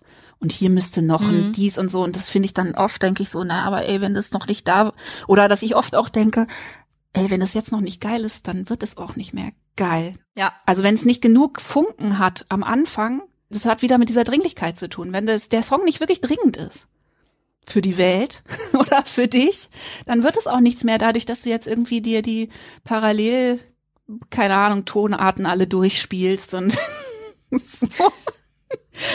Aber ja, voll. Also ich hatte aber auch schon Gegenbeispiele. Also ich hatte auch beim letzten Album jetzt auch wieder einen Song, den hatte ich ziemlich am Anfang geschrieben. Und ich war mir die ganze Zeit nicht sicher, ob das geil ist. So irgendwie habe ich's, wusste ich es irgendwie nicht mehr. Ich habe es nicht mehr gewusst. Und ich musste den Song aber noch fertig schreiben. Der war noch nicht fertig. Ich habe nämlich mittendrin aufgehört. Großer Fehler. Auch den Text nicht fertig gehabt und ja, so? Also den, ich hatte, ich hatte den ganzen C-Part nicht und ähm, das Ende nicht und ich wusste nicht so richtig, wo ich dahin mit will. Und die Sounds fand ich auch nicht so geil. Okay. Irgendwie, irgendwie habe ich das Gefühl gehabt, das wird viel Arbeit werden, das auch zu produzieren. So. Ich wusste, dass die Sounds, wie sie sind, nicht geil, aber dass die Sounds, die da sind, den Sound über, also den Song überhaupt tragen. Das heißt, wie soll ich das hinbekommen, das in einem ja. guten Sound zu machen, wenn ich das ersetze, bricht er aber in sich zusammen. Zusammen. Also es war, es war ganz, ganz komplex irgendwie. Und am Ende ist es eine Single jetzt geworden. Und ja. Und es war aber ein ganz schwerer Weg. Es war wirklich ja. ein sehr anstrengender Weg. Es gibt's schon auch, aber irgendwie ist das, jeder Song hat irgendwie eine andere Entstehungsgeschichte, aber am meisten macht es wirklich Spaß, wenn es einfach da ist und man sich reinlegt. Ja. Hast du manchmal, weil du hast ja anders als ich echt diese ganzen Skills. So, ich habe ja erschütternd weniger Skills, was also ich habe mein erstes Soloalbum tatsächlich komplett auf GarageBand vorproduziert, da war ich schon sehr stolz auf mich, dass ich überhaupt mal komplett alleine das Ding vorproduziert habe, so, ne? Und ich habe mich jetzt sehr viel mehr reingewurstelt ins Produzieren oder in ne, das Ganze, dass ich jetzt irgendwie mit Hilfe von anderen Leuten erzeugen kann, was ich möchte. Aber ich brauche halt immer die Hilfe von anderen Leuten. Und bei dir weiß ich, dass du ja aber auch wirklich die Musiktheorie alles sozusagen schon ab Kindheit dir reingepfiffen hast, oder? Also ich meine, du weißt ja, was du tust. Und ich habe das Gefühl, also ich bewundere das sehr. Eben Taito ist zum Beispiel auch so. Und ich habe das Gefühl, es gibt aber wenige Leute, die so wie du und die wie er dann auch gleichzeitig noch diese Inspiration und diese Freiheit haben. Und oft habe ich das Gefühl, dass viele Leute sozusagen an einem Übermaß an Können und Wissen auch scheitern können.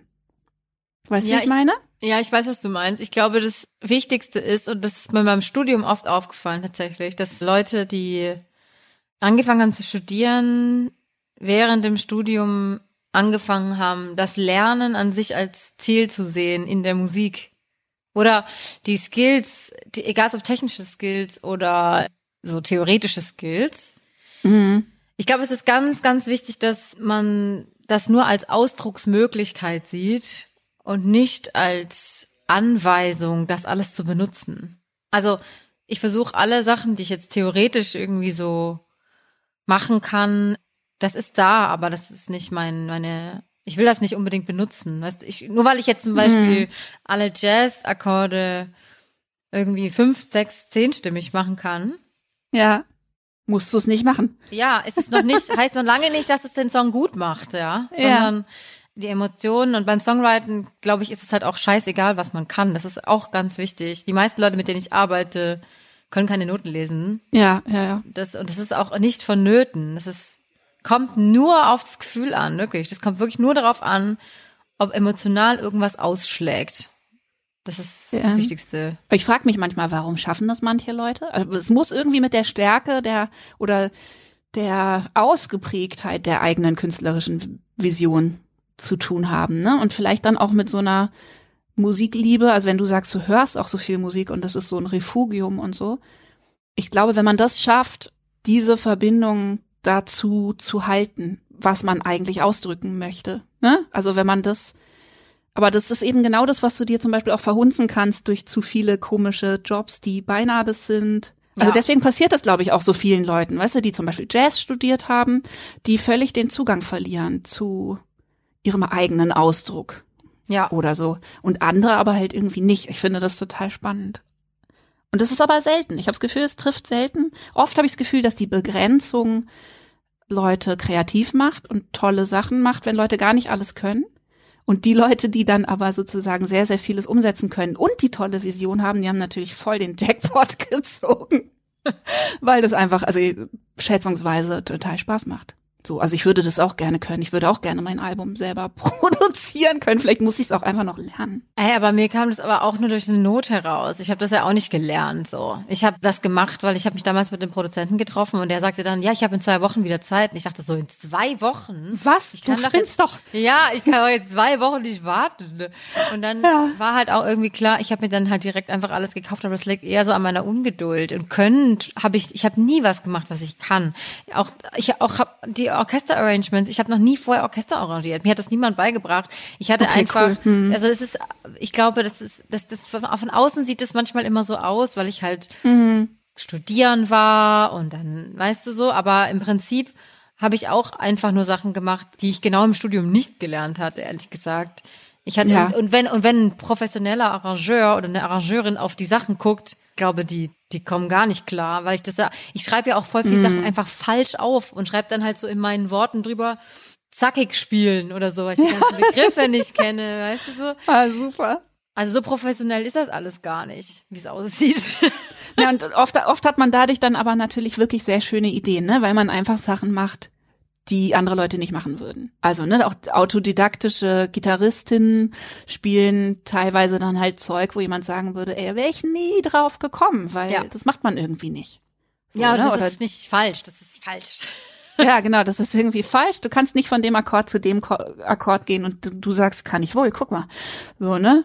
Und oft hat es, ja, ich meine, gut, dann ist es wahrscheinlich auch einfach ein bestimmter Mut von dir zu sagen, ich mache das einfach alles. Ja, aber das, du, du machst du das ja auch. Du schreibst einfach ein Buch. so. Ja, genau. Stimmt. Stimmt, ich habe auch beschlossen, ich schreibe jetzt einfach ein Buch. Ja, und ich meine, ich lerne das auch, während ich es mache, klar. Ne? Also ich höre mir tatsächlich tausende Podcasts an mit Autoren und ultra nerdiges Zeug. Ich mache quasi wie so ein Fernstudium. Ich bilde mich gerade zur Autorin aus, einfach weil es meine große Liebe ist und weil ich es wahnsinnig spannend finde, zu verstehen, wie Leute das machen und was da passiert und so, ne? Und ja, im Lernen hat man dann halt auch geile Ideen. Also das ist einfach so, ne? In dem Vorgang, dass man denkt irgendwie, das ist so nah dran an, ich kann es doch noch nicht, kommen einem halt echt geile Ideen. Und das treibt ja auch an. Also ich glaube, das, das, was am meisten einen antreibt, ist ja immer auch Dinge zu machen, die man nicht kann. Ja, Oder wo man denkt, dass man sie nicht kann. Man will sie halt machen, weil es ein, wie als Kind, das ist halt dieses kindliche Ding, ne? Ich guck was an und denke, das kenne ich nicht, das will ich mal anfassen. ja, genau. Was macht es wohl? Peak. Ja. genau. Und ich glaube, so ist das bei den meisten Leuten, die, die künstlerisch arbeiten, dass sie einfach auch sehr interessierte, neugierige Personen sind. Ja. Toll, Mine. Ich finde dich super.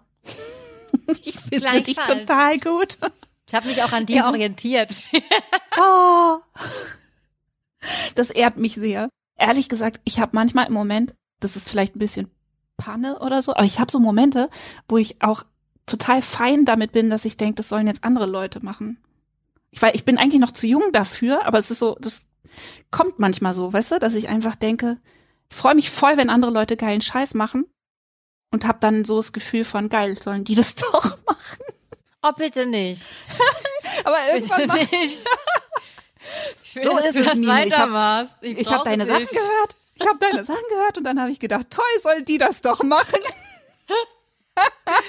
Oh nein. Nein, gleichzeitig habe ich es ja gehört und gedacht, geil, das macht bestimmt Spaß, was will ich denn jetzt machen? Guck, das, Insofern. das, dieser Ja. Denkansatz gefällt mir viel besser.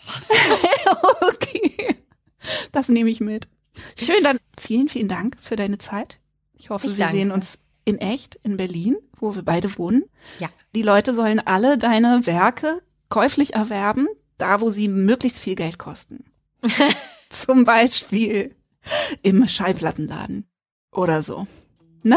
Und dann sollen sie alle auf deine Konzerte kommen und drei Freunde mitbringen. Ja. Das war der Salon Holofernes mit Mine. Schade, dass es schon vorbei ist. Mir hat es großen Spaß gemacht. Wie gesagt, schaut und hört euch alles an, was Mine gemacht hat. Am besten da, wo es irgendwie Geld generiert für die Künstlerin, nicht wahr? Wie immer. Unter anderem schaut euch unbedingt dieses Orchesterkonzert an. Ich fand's ganz, ganz toll, auch wenn Mine selber sich nicht so wohl gefühlt hat.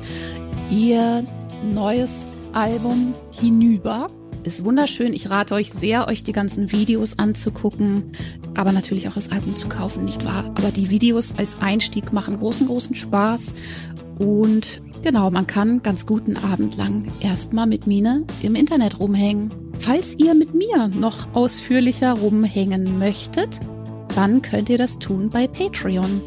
www.patreon.com slash Judith Holofernes. Auf Patreon habe ich sozusagen mein künstlerisches Wohnzimmer, teile alles, was ich mache, zuerst, nehme extra Sonderfolgen von diesem Podcast nur für, nur für meine Patrone und Patronen auf und habe generell die Zeit meines Lebens mit einer Handvoll von Unterstützern und Unterstützerinnen. Und falls ihr denkt, dass euch das Spaß machen könnte, möchte ich euch darin bekräftigen. Ich schätze, das könnte euch Spaß machen. Patreon schreibt man Patreon. Bis dann.